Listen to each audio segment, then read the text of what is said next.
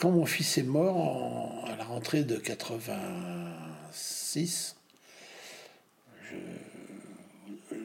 j'avais rencontré des enfants qui étaient ses copains à lui en fauteuil. Et j'ai bien vu que ils étaient pas bien, ils étaient gênés. Je sens la mort.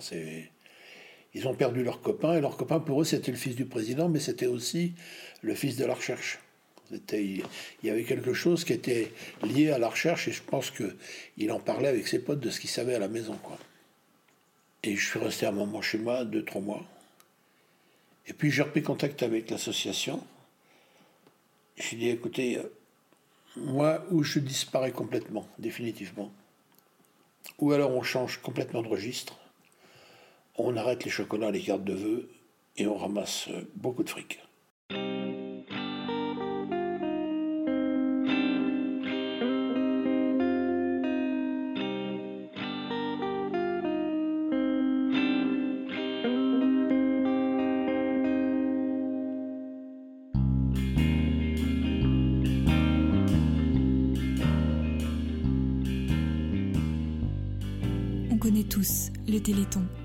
Chaque année, au mois de décembre, des millions d'euros de dons sont collectés grâce à une seule émission. C'est véritablement devenu un rendez-vous pour les Français. C'est aussi l'événement caritatif le plus soutenu et le plus suivi du pays. Sa première édition a été emblématique. Jamais dans l'histoire de la télévision française, une émission n'avait duré aussi longtemps. 30 heures de direct pour une seule et même cause, vaincre la myopathie des enfants. Alors oui, on connaît tous le Téléthon, mais beaucoup moins l'histoire qui se cache derrière sa création. Pourtant, c'est la partie la plus extraordinaire. Un tour de force incroyable et une aventure digne d'un film hollywoodien, je vous assure. À travers cette histoire, il y a le parcours d'un homme qui s'est battu toute sa vie. Bernard Barato a été président de l'AFM, l'association française contre les. Ce qui est très impressionnant, c'est de voir à quel point il a su fédérer, avancer et diriger. Il n'a pas seulement été témoin de l'histoire, il a en quelque sorte contribué à la fabriquer. Bienvenue, vous écoutez l'épisode 9 de Magma.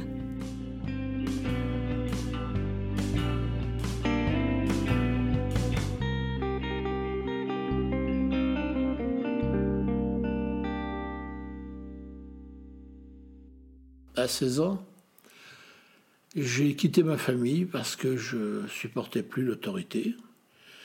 Et plutôt que de partir en délinquant, j'ai souhaité faire de l'internat, où j'ai été parfaitement heureux, alors que l'adolescence en famille commençait à me peser sérieusement. Après, j'ai été sorti des écoles EDF, je me suis retrouvé dans les Alpes, dans les barrages.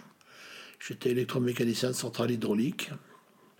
Autant j'ai admiré la montagne, euh, les barrages, les cours d'eau, la, violence des, torrents, des rivières, euh, la puissance de, de l'eau retenue comme ça. Autant la, partie électromécanique m'a ennuyé. Je n'ai pas été un grand mécanicien ni un grand électricien. Euh, je me suis marié à pas tout à fait 20 ans. Un an après, ma, première épouse décédait à la suite de, deux erreurs médicales. La première erreur, c'est le médecin généraliste qui la suivait et qui essayait de, de coucher avec elle alors qu'elle était enceinte et qu'elle venait parce qu'elle avait des douleurs. Quand elle m'a dit ça, on est parti sur Paris. Elle a été hospitalisée. Et la deuxième erreur, ils ont essayé de lui conserver ses organes alors qu'elle elle développe, que le fœtus était mort depuis deux mois et qu'elle développait une septicémie. Elle est morte dans l'atroce douleur et j'avais pas encore 21 ans. C'est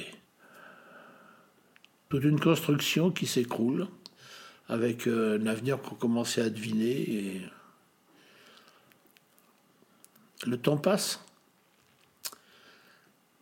Je ne peux pas oublier, je n'oublierai jamais ça. C'est pourtant c'est quelque chose que j'ai jamais dit à ma femme. Mais ça n'empêche pas d'ouvrir une autre page et de la vivre intégralement. C'est-à-dire que ce passé n'oblitère pas le futur.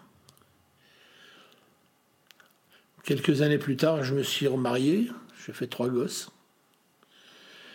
Et le premier s'est révélé avoir des difficultés à la marche à l'âge de deux ans. On avait mes parents avaient une maison à Carquebus et je l'ai vu se redresser du tas de sable.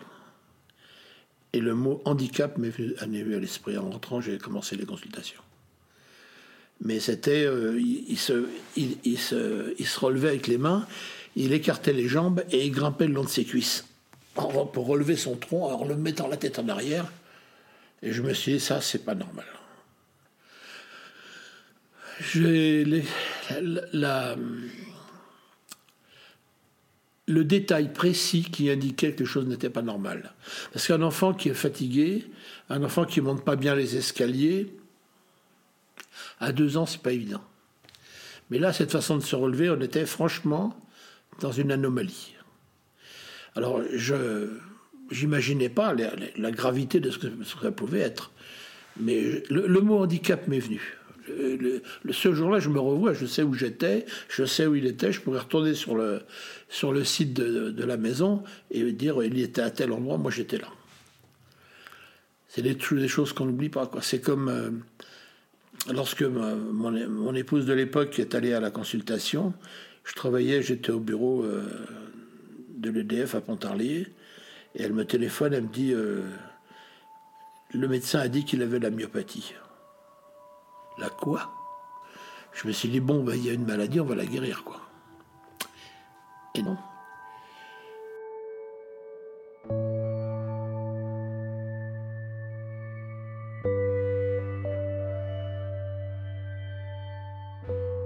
Alors j'ai appris qu'il allait s'arrêter de marcher vers 9 euh, ans.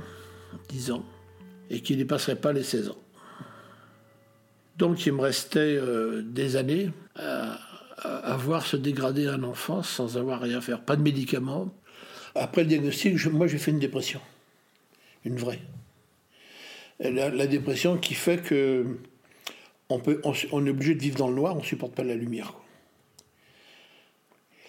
Et puis ça s'est d'un seul coup, ça s'est stoppé. Je me rappelle, j'étais à la sortie de Pontarlier, pas loin du passage de niveau. Et j'ai rencontré une femme que je connaissais depuis un moment. Tiens, bonjour, comment vas-tu euh, Et toi, ben, t'as pas bonne mine Non, j'ai dit non, j'ai pas bonne mine. Elle dit pourquoi est-ce que t'as? Ben, J'ai dit je m'en fils qu'à la myopathie. Ah, toi aussi? Tiens, j'ai qu'est-ce qui est? Pourquoi tu. Es... Elle me dit oui, moi j'ai mon frère, euh, il, était, il myopathe. Je dis pourquoi il était? Parce qu'il est mort. Ah, il est mort à quel âge? Alors, c'était pas la même myopathie que mon fils, hein, mais il était mort à 28 ans, je crois. Et immédiatement, je me suis dit Ah, mais attends, c'est pas pour tout de suite, j'ai du temps devant moi. D'un seul coup, cette, cette ouverture sur cet espace-temps qui se libérait, euh, d'un seul coup, j'ai l'impression, autant que je me rappelle, la dépression s'est arrêtée pratiquement instantanément. Quoi je me suis dit, bon, je suis rentré, j'ai retroussé les manches, je suis monté à Paris, j'étais voir les, scientifiques, j'ai commencé à voir les associations et j'ai voulu savoir, comprendre. Une maladie en France, une maladie qu'on ne connaît pas, qui n'existe pas, qui n'est pas enseignée, pour laquelle il n'y a pas de médicaments, c'est quoi ce bordel? Qu'est-ce que c'est que ce bordel?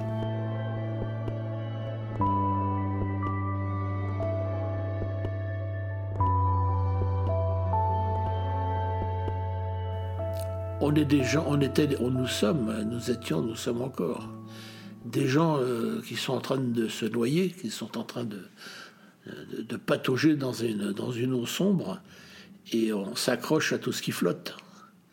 Et donc c'est l'énergie du désespoir qui fait que c'est pas une stratégie. Je veux dire, quand on parle aujourd'hui de, de, cette époque, de ce qui s'est passé, je ne suis pas un stratège. Je ne suis pas quelqu'un qui a vraiment pensé, élaboré des, stratégies, même si c'est pointu aujourd'hui, on s'aperçoit que c'était particulièrement pertinent, on les a pas vécus comme ça. On les a vécus parce que c'était le seul endroit où quelque chose flottait, où on pouvait s'accrocher.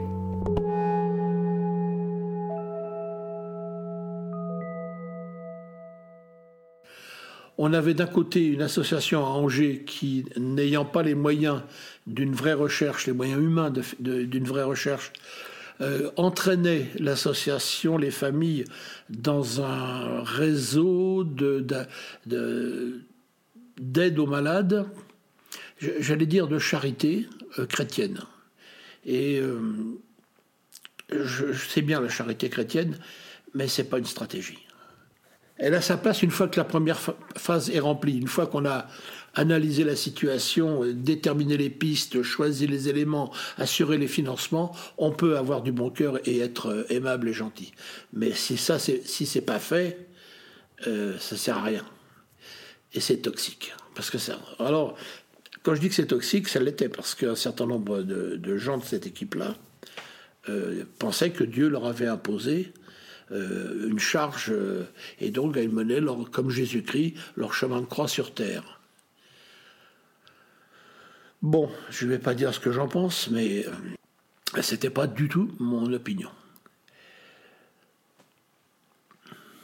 À Paris, euh, sous l'effet de mai 68, euh, des groupes de, cette association s'étaient séparés de, l'équipe d'Angers et avaient monté une association parisienne dans un premier temps, la MIREP, Association des myopathes de la région parisienne, puis qui était devenue l'Union des myopathes de France, et elle avait elle aussi comme une très lourde erreur, c'est d'être le groupe de soutien au docteur Jean Demos.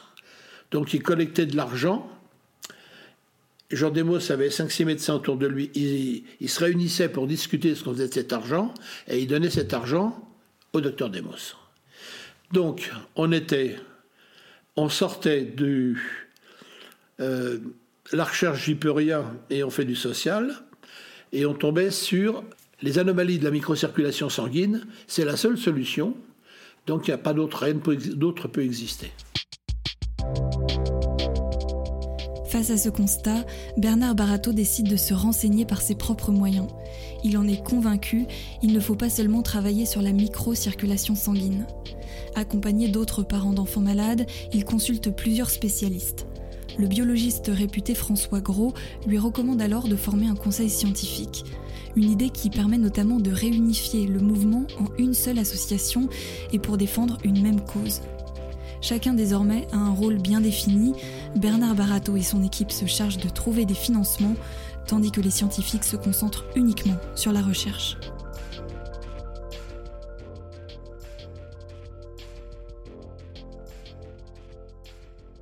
c'est l'espoir de rompre avec la mort, programmé d'un enfant. C'était la première préoccupation de tout le monde. Et on n'osait pas, il y avait un mot qui était impossible à prononcer dans notre, dans notre milieu, c'était le mot guérison. On guérissait pas, on ne pouvait pas guérir. Guérir, c'était impossible. La génétique, on ne savait pas. Le, corps se détruisait, la paralysie s'installait, les muscles se détruisaient, le cœur se détruisait. Enfin bon. Donc, il aura fallu attendre euh, pas mal d'années pour qu'on puisse parler de guérir.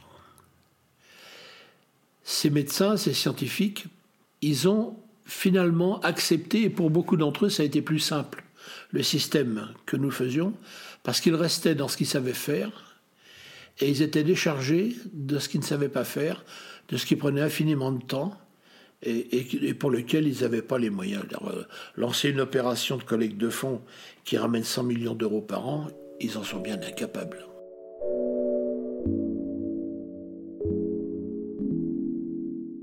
La vie personnelle a commencé à, se détraquer, la vie familiale.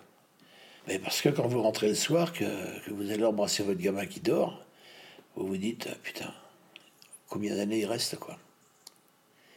Hein, qu'est-ce qu'il a vécu aujourd'hui Je n'ai pas pu le voir, je ne l'ai pas vu, je suis parti ce matin, il dormait, je reviens ce soir, il dort. On n'a pas petit à petit, on s'éloigne euh, des choses quotidiennes, des, des, moments de la, de heureux. Dès qu'on a du moment de libre, on prend la voiture, on va faire le tour. Je me rappelle de ça. J'avais essayé d'entraîner mon épouse euh, avec moi à l'époque. On prenait la voiture, euh, puis on allait, j'allais dans le Jura ou au territoire de Belfort rencontrer des familles pour leur dire bon, il faut qu'on s'organise, il faut qu'on fasse quelque chose. Et à l'époque, j'étais représentant en carte de vœux. On vendait des cartes de vœux et des, et boîtes de chocolat. Donc on, a essayé de faire un réseau, quoi.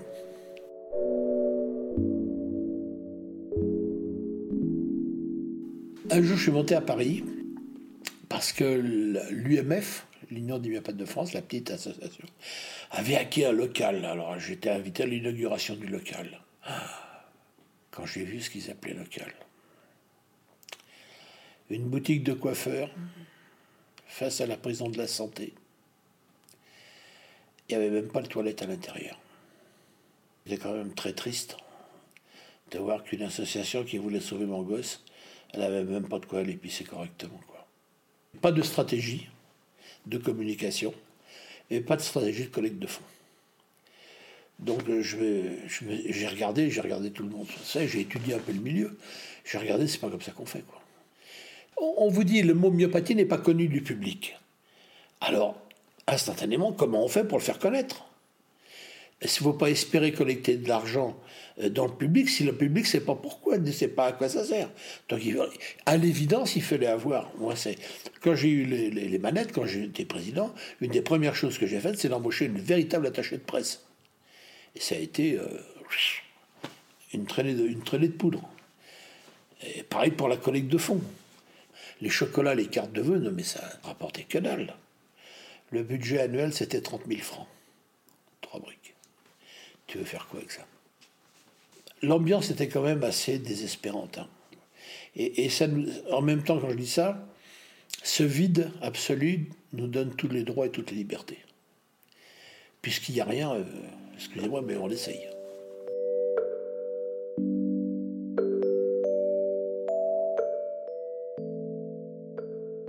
Le président de l'UMF, il s'appelait Dumont.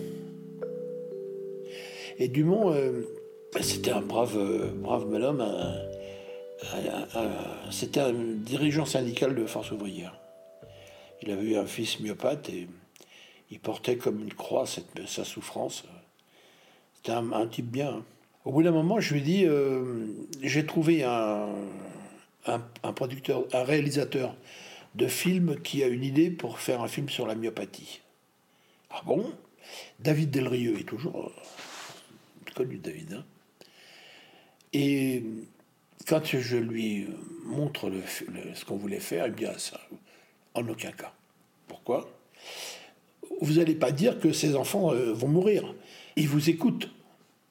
Vous n'allez pas leur dire qu'ils vont mourir. Je dis oui, je comprends ce que vous voulez, monsieur, mais on n'a pas le choix. Ça n'a pas le choix. Si on continue de cacher ce qui va leur arriver, vous voulez comment vous en sortir? Vous allez prévenir qui Qui va venir vous aider si vous continuez à cacher leur nom et leur sort Il me dit, mais si vous faites ce film, je démissionne. Ah bah, fallait pas dire ça. On a fait le film et il a démissionné. Et c'est comme ça que je me suis retrouvé président. Et c'est comme ça que j'ai rencontré Pierre Birambeau. Pierre euh, était le conseil d'administration. Il m'a soutenu tout le long, tout le temps, tout le temps, indéfectible. Pierre, c'était. Alors, le bras droit, c'est pas suffisant. Disons euh, la moitié du thorax.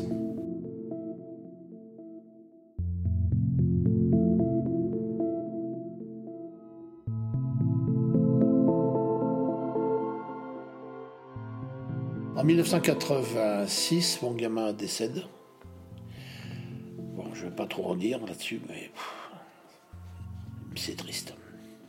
Et, trois semaines plus tard, un Américain du nom de Anthony Monaco annonce la découverte du gène de la, du myopathie de Duchenne. Moi, j'avais organisé un congrès à Tours. Il y avait euh, environ 1000, 1000 chercheurs, 800 ou 1000 chercheurs, je ne sais plus, dans l'amphithéâtre. Et d'un seul coup, un jeune homme en blue jean et en basket. Il monte à la tribune et, je vois sur un écran bleu, je vois un chromosome, comme ça, blanc, avec ici la région XP21. Et je comprends, moi qui parle très mal l'anglais, je comprends que c'est le gène de la maladie du chêne. Alors là, bon, je suis sorti, euh, j'ai été pleurer tranquillement dans ma bagnole, mais je suis revenu, j'étais au Anthony Monaco, je lui ai dit formidable ce que vous avez fait. Il m'a dit je suis surpris de votre réaction parce que j'ai fait ça, j'ai présenté ça aux États-Unis, tout le monde s'en fout. J'ai été présenté ça en Allemagne, tout le monde s'en fout. Information qu'il faut toujours accueillir avec la prudence d'usage, un spécialiste américain aurait identifié le gène de la myopathie, Hélène Cardin. Cette étape est importante dans la connaissance de l'origine de cette terrible maladie. Les chercheurs vont pouvoir bientôt s'orienter vers l'élaboration de traitements. Si aux États-Unis et en Allemagne, la découverte d'Anthony Monaco ne fait pas grand bruit, en France, en revanche, les médias s'emparent de la nouvelle. C'est grâce à la méthode de la génétique inverse que le chercheur américain est parvenu à détecter le gène responsable de la myopathie de Duchenne sur le chromosome X, offrant ainsi un nouvel élan fondamental pour les chercheurs. C'est la fin de l'inconnu. Bernard Barato se retrouve tiraillé entre le décès de son fils Alain et cette nouvelle qui représente un espoir considérable pour la science, mais aussi pour le sort des autres enfants.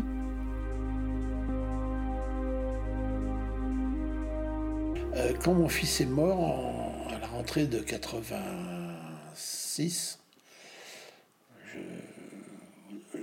j'avais rencontré des enfants qui étaient ses copains à lui en fauteuil, et j'ai bien vu que ils étaient pas bien, ils étaient gênés. Je sens la mort.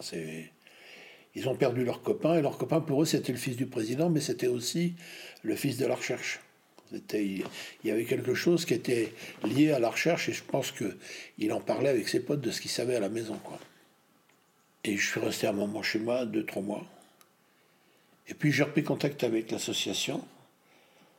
J'ai dit, écoutez, moi, où je disparais complètement, définitivement, ou alors on change complètement de registre, on arrête les chocolats, les cartes de vœux, et on ramasse euh, beaucoup de fric. Parce que si on ramasse pas beaucoup de fric, des gosses comme les miens qui vont vivre et mourir, il y en aura encore pendant 20 ans, 30 ans, 50 ans. C'est un voyage aux États-Unis qui va tout déclencher. Michel Gémy, collaborateur et ami de Bernard Barato, lui-même père d'un enfant myopathe, allume sa télé dans sa chambre d'hôtel. You know, it seems like we, we haven't seen each other uh, for 20 years. well, you know, there was all those rumors about our breaking up, and then when I started the show and you weren't here, I believed it. I'll show you guys to your room if you like. The lights are out upstairs. So à l'écran, Jerry Lewis chante, fait des sketchs, mais surtout incite les téléspectateurs à faire des dons pour venir en aide à des enfants malades. Là-bas, le Téléthon existe déjà depuis plusieurs années. Michel Gémy n'en revient pas, à l'écran il voit les compteurs monter et les dollars se cumuler. C'est le déclic, il est persuadé que la FM doit organiser la même émission. Mais nous sommes en 1982. À l'époque, rappelez-vous, les différentes associations n'étaient pas encore réunies, le combat était trop dispersé et l'idée du Téléthon a été mise de côté. C'est finalement le décès de son fils Alain et la découverte d'Anthony Monaco à trois semaines d'intervalle en septembre 86 qui donne à Bernard Barato l'énergie nécessaire pour porter ce projet. C'est désormais le bon moment, le Téléthon doit exister en France. Avec beaucoup d'humour, lors d'un dîner, Bernard Barato dit à son bras droit Pierre Birambeau Tu es Pierre, et sur cette pierre je bâtirai le Téléthon. Il lui demande d'aller mener l'enquête aux États-Unis. Pierre Birambeau part avec toute sa famille, dont son fils Damien, atteint de myopathie. Il doit absolument connaître la recette d'un téléthon réussi. Après avoir rencontré des scientifiques, des familles et les organisateurs de l'émission, il revient avec un dossier complet. L'AFM dispose maintenant de tous les éléments, il ne reste plus qu'à convaincre Antenne 2.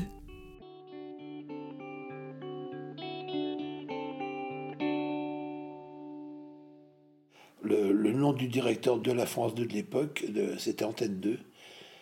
Euh, c'était un type qui fumait la pipe, c'était désagréable au possible. Il voulait pas nous recevoir. Alors j'ai pris un, bus, j'ai mis huit gosses en fauteuil roulant dedans, on a débarqué à France 2. J'ai réussi à me faire ouvrir les barrières. On est monté dans les étages, puis on a été au septième septième étage, et puis on a frappé à toutes les portes en disant ben voilà, on vient vous présenter les vedettes du futur Téléthon. Et on a été chez le président. Ça a été moyennement apprécié. Mais bon, il y avait les fauteuils dans le. Maintenant, il ne pouvait plus se réfugier derrière des visions, euh, des notions. Il y a eu des gosses souriants, euh, ravis. Euh, on, avait, on avait bien préparé notre coup. Ça, c'était pas mal comme truc. On a donc obtenu des rendez-vous. J'ai trouvé un allié de poids extraordinaire, le président de la Fédération de football, Jean Sadoul. Et Jean, il me dit, parce que Jean, il nous soutenait, il, avait eu une vague petite arrière-nièce euh, qui était malade de myopathie, il était venu me voir. Je me présente, je suis Jean Sadou, le président de la Fédération de football. Il est monté avec nous chez le président d'Antenne 2 et, il a dit euh, Monsieur le Président, je viens vous dire euh, qu'il faut faire le téléthon pour ces gens. Je vous donne le, retransmission du championnat de la Coupe d'Europe ou la finale de la Coupe de France. Mais euh, en a sorti comme ça. Puis lui dit, il termine en disant Mais si vous perdez de l'argent sur cette affaire, je vous rembourserai de ma poche. L'autre face avec fille, puis, on est sorti, et au moment où on franchissait la porte du bureau, je pense que le président a entendu, il me dit Allez, viens, Bernard, c'est des petits, ils sont comme ça. Putain Quand prend des sucres avec un piaf pareil, il était adorable ce mec.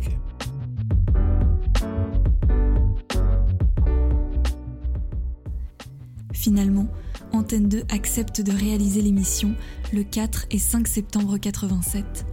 Un marathon télévisuel de 30 heures en direct, ça ne s'est absolument jamais vu à la télévision française. Jean-Pierre Spiro est choisi pour assurer la réalisation de l'émission. Des caméras partout dans le pays diffuseront exploits sportifs et autres mobilisations.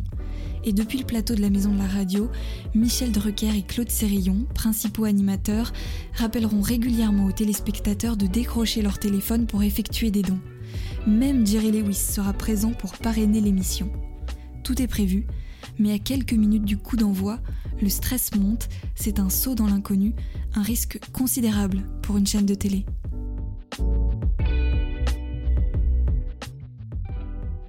Moi j'avais hypothéqué ma maison pour payer les premiers frais. On n'avait pas ce qu'il fallait à la caisse. Enfin, je n'avais pas hypothéqué ma maison. Je répondais sur les emprunts qui avaient été faits sur ma maison. Le président répond, à l'époque répondait personnellement des, anomalies de l'association. Donc si on s'était cassé la gueule, il n'y avait pas les budgets pour rembourser, et c'était pris, euh, il saisissait ma baraque, théoriquement. Je pense qu'il l'aurait fait, mais... Euh. Et j'étais quand même anxieux de voir ce qui allait se passer, quoi. Puis la veille du Téléthon, le directeur de la com, euh, il me chope dans le couloir en bas, il était vert. Il m'a dit, oh là là, on va se ramasser le gamelle ce soir. Pourquoi ça? Myopathie, Téléthon. Mais les gens français, savent pas ce que c'est. Et ça n'a aucun impact. En communication, c'est nul. Alors le, plateau, je me rappellerai toujours, c'était dans l'amphithéâtre. Tiens, bordel. On entend Spiro qui gueule, puis Spiro qui hurle. Ouais, ah, mon Dieu, vous êtes dire Putain, je dis, quel bordel. On est à trois minutes du truc, encore, c'est une pagaille. Et puis d'un seul coup, t'entends L'antenne dans une minute. Long, silence de mort. Plus un bruit, t'entends plus une mouche. Puis d'un coup, la musique du téléthon qui démarre.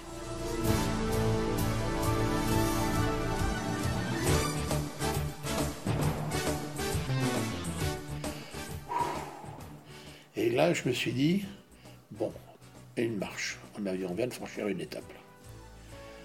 Maintenant, les gens, ils savent. C'est un, c'est un souvenir fort. Je me rapatrie, ça avait commencé. Je rentre, j'étais inquiet parce que je ne trouvais pas que le compteur montait pas vite. J'ai quitté le récepteur télé, puis j'étais venu à la, maison de la radio. Je rentre, je vois des Lions Club qui tenaient les, téléphones, je les vois sortir en masse. Et je me dis, ça y est, c'est foutu, quoi. C'est les gens quittent le truc, c'est, on s'est planté.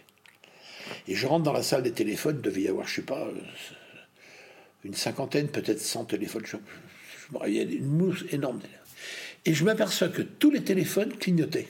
C'était un éclair permanent.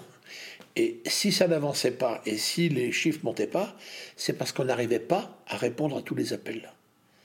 Donc euh, les, résultats ont été décalés de deux heures pratiquement. Je veux dire j'ai eu la trouille. Hein. Je me suis dit, putain, si on est, si on est planté, là, je suis bon pour aller me foutre à la scène. Hein. Le président de l'Association française contre les myopathies. Et puis à, la fin, le, une standing ovation euh, avec Jerry Lewis. Euh, je ne sais plus, c'est Drucker qui me présente et puis qui explique ce que j'ai fait. tu te dis, euh, si mon fils pouvait voir ça. Before we say au revoir, I must tell the French people. Avant de dire au revoir, je voudrais dire à tous les Français. For the first time in the history of France and this disease, pour la première fois dans l'histoire de la France et de cette maladie, the great people of this country have given the children hope. Le peuple français a donné de l'espoir aux enfants de France. Et on se retrouve avec 180 millions le soir. Et donc, euh, j'ai pris la parole tout de suite à la télé en disant Vraiment, je suis extrêmement ému. Vraiment, c'est quelque chose de tout à fait inattendu. Mais ce qui est important, c'est que ce soir, on a triplé les objectifs. Et ça, ça me pose un problème énorme. Je suis un petit peu accablé par la responsabilité. Alors, je vais prendre un engagement, un engagement solennel. Je m'appelle Bernard Barato, je suis le président de l'association, et je m'engage dans les 12 mois à publier très clairement ce que nous avons fait de cet argent. Les choses doivent être transparentes et nous allons vous les rendre transparentes. Vous allez voir ce que nous allons en faire.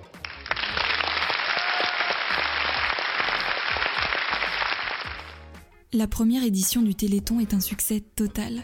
Sur le plateau, le compteur électrique n'est pourvu que de 8 chiffres. Il faut donc peindre à la main le neuvième pour faire rentrer la somme récoltée, 181 millions de francs. C'est plus qu'espéré, mais c'est aussi plus que ce que Jerry Lewis arrivait à récolter aux États-Unis. Littéralement du jour au lendemain, Bernard Barato passe de président d'une association au budget de 5000 euros annuels à celui d'une association qui pèse près de 30 millions d'euros. Pour lui, la responsabilité est énorme et le challenge considérable. Quand on, fait le lendemain du Téléthon, réunion de, l'équipe euh, dirigeante, ouais, si on a gagné, on a gagné. T'as pas l'air d'être content, Bernard. Ah, je vais vous me fatiguer un peu. On a gagné de l'argent, oui, mais on n'a pas gagné l'objet. C'est pas ça. L'objectif. Je rappelle, c'est guérir les gens. Donc on a les moyens de faire des travaux, mais commencez pas à, vous réjouir d'avoir gagné. Non, c'est une étape. Et ça, ils ont jamais compris. C'est moi, je pouvais pas me réjouir. On peut pas. Je dis bon, ça va, ça c'est bien, c'est bon. Euh, hein, c'est comme quand tu veux tu pars en voiture, tu, vas, tu vas faire le plein d'essence, tu vas pas faire euh, ah, ah, ah, je fais le plein d'essence, non Tu dis c'est bon, je peux y aller. J'ai dit mais réveillez-vous. On a du moyen pour essayer de sauver les gens, mais ils sont en train de mourir. Euh, oh, oh, Le, le but c'est pas de faire des exploits à la télévision. Hein. La c'est une vache qu'on est en train de traire, d'accord?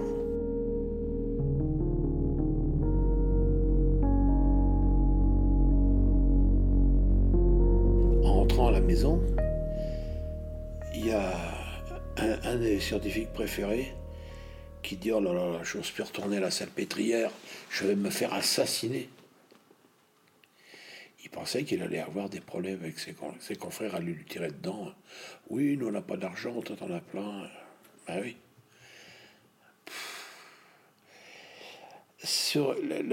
L'objectif, c'est qu'est-ce qu'on fait de ce pognon? Alors j'ai dit, mais c'est pas compliqué, on bloque tout. Pour l'instant, on fait rien. On va discuter, on va travailler.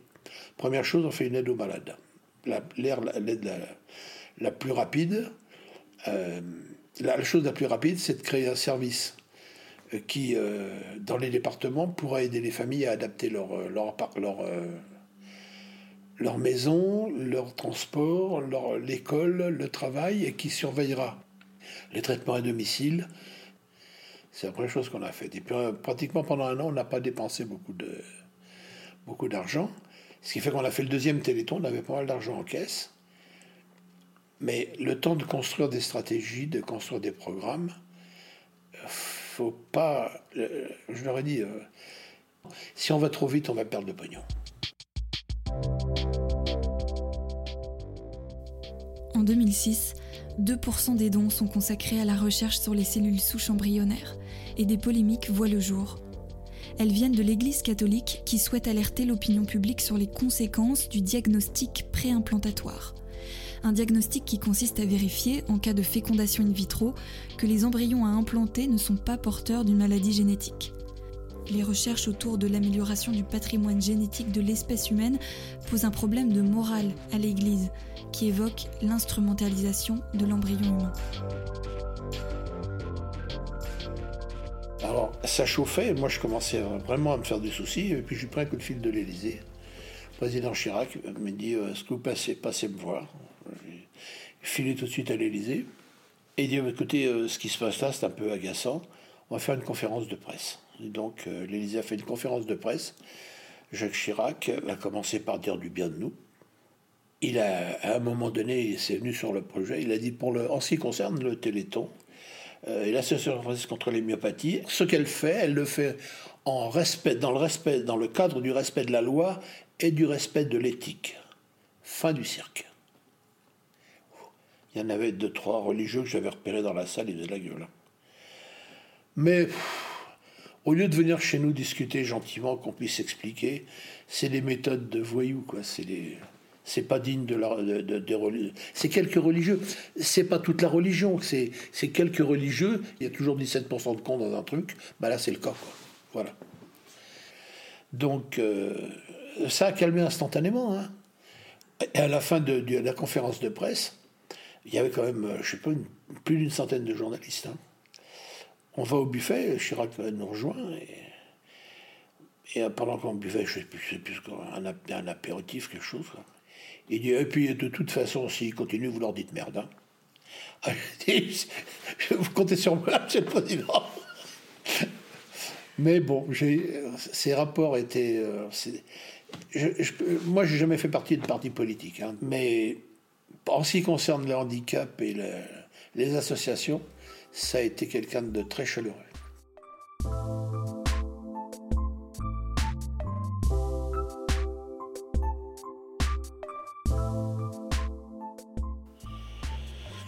Non, c'est, ça a été tout le temps, tout le temps des, choses. On ne fait pas non plus des projets de cette taille qui touchent à, l'humanité, qui touchent ça, sans soulever des qui des curés à la con. Et à un moment, on laisse, on laisse faire. Quoi. Ah, je laissais faire jusqu'à un certain point. Il y a, à un moment donné, quand on a commencé à faire le Téléthon, j'ai suis devenu la cible d'un certain nombre de journalistes.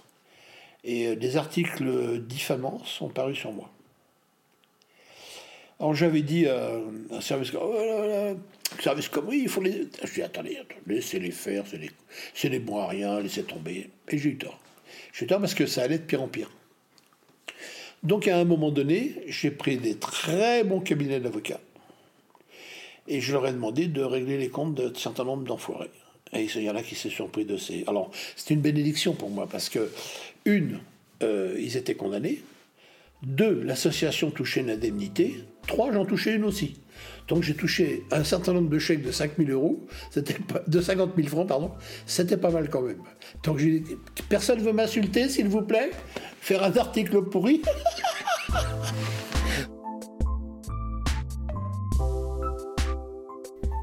Face aux avancées scientifiques majeures, impulsées par les dons du Téléthon, les polémiques deviennent dérisoires.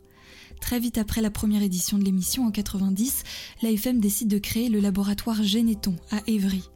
L'objectif est de développer des médicaments de thérapie génique pour traiter les maladies rares. Mais pour cela, il faut déchiffrer le génome humain. La tâche semble particulièrement complexe, plusieurs laboratoires à travers le monde se penchent déjà sur la question sans le moindre succès. Et si après la découverte d'Anthony Monaco, le monde de la médecine pensait que la première cartographie du génome humain viendrait des États-Unis, c'est finalement des laboratoires d'Evry que la révolution a lieu. En 93, c'est donc une première mondiale, un exploit scientifique que l'on doit principalement au généticien Daniel Cohen et au prix Nobel de médecine Jean Dosset. Avec cette découverte, l'espoir de vaincre les maladies héréditaires devient de plus en plus concret. travailler à partir du génome des protéines sur la thérapie génique, sur les cellules souches, sur et, toutes les composantes, toutes les, les dérivés de, de ces stratégies-là, c'est un arsenal thérapeutique qui est en train de se créer et pour lesquels il vaudrait mieux y croire et, s'y intéresser plutôt que de chercher à le freiner d'une façon ou d'une autre. Je pense que si on vous de, des choses qui ont marqué ma vie, je pense que d'avoir fait sauter, contribuer à faire sauter ces verrous et faire en sorte que l'intelligence circule euh, dans, ces, sur ces sujets-là, c'est peut-être la chose la plus importante que j'ai faite.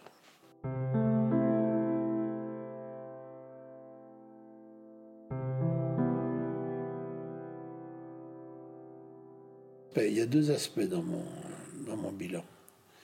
Le premier, c'est je n'ai pas trahi, je n'ai pas menti, je n'ai pas triché. J'ai fait ce que j'ai pu, c'était là que j'ai fait ce que je devais faire. Donc je ne me reproche pas grand-chose. Y a l'autre côté, c'est par rapport à la vie. Euh, j'ai pas vu vieillir mes parents, j'ai pas vu grandir mes enfants. Je suis à 75 ans, je suis en train de construire ma maison. Sur le plan financier, ça a été une catastrophe. Ça ne l'est plus parce que l'électricité de France a rectifié le tir. Mais en fin de carrière, quoi. J'ai appris ce que c'était que les fins de mois difficiles. Et euh, j'ai appris, mais je pourrais pas m'en servir, c'est trop tard. Mais comment on, peut diriger une boîte et lui faire faire des choses exceptionnelles, c'est-à-dire éviter d'avoir sur soi toutes les responsabilités. S'associer, diriger, des gens qui ont un apport personnel puissant, parce qu'ils y mettent plus de temps, plus de talent. Ils font, et, ça, finalement, quand on est au-dessus, on capte tout ça et on s'en fait un outil. Et euh, l'autre risque, c'est de vouloir tout faire soi-même, de vouloir tout contrôler et d'apparaître sur tous les sujets.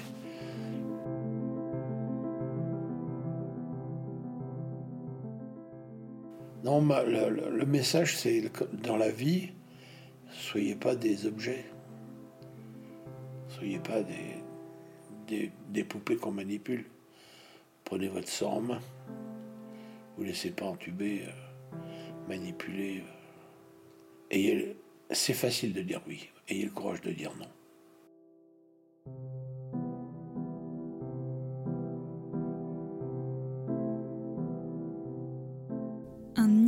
Merci à Bernard Barato de m'avoir accordé cette interview.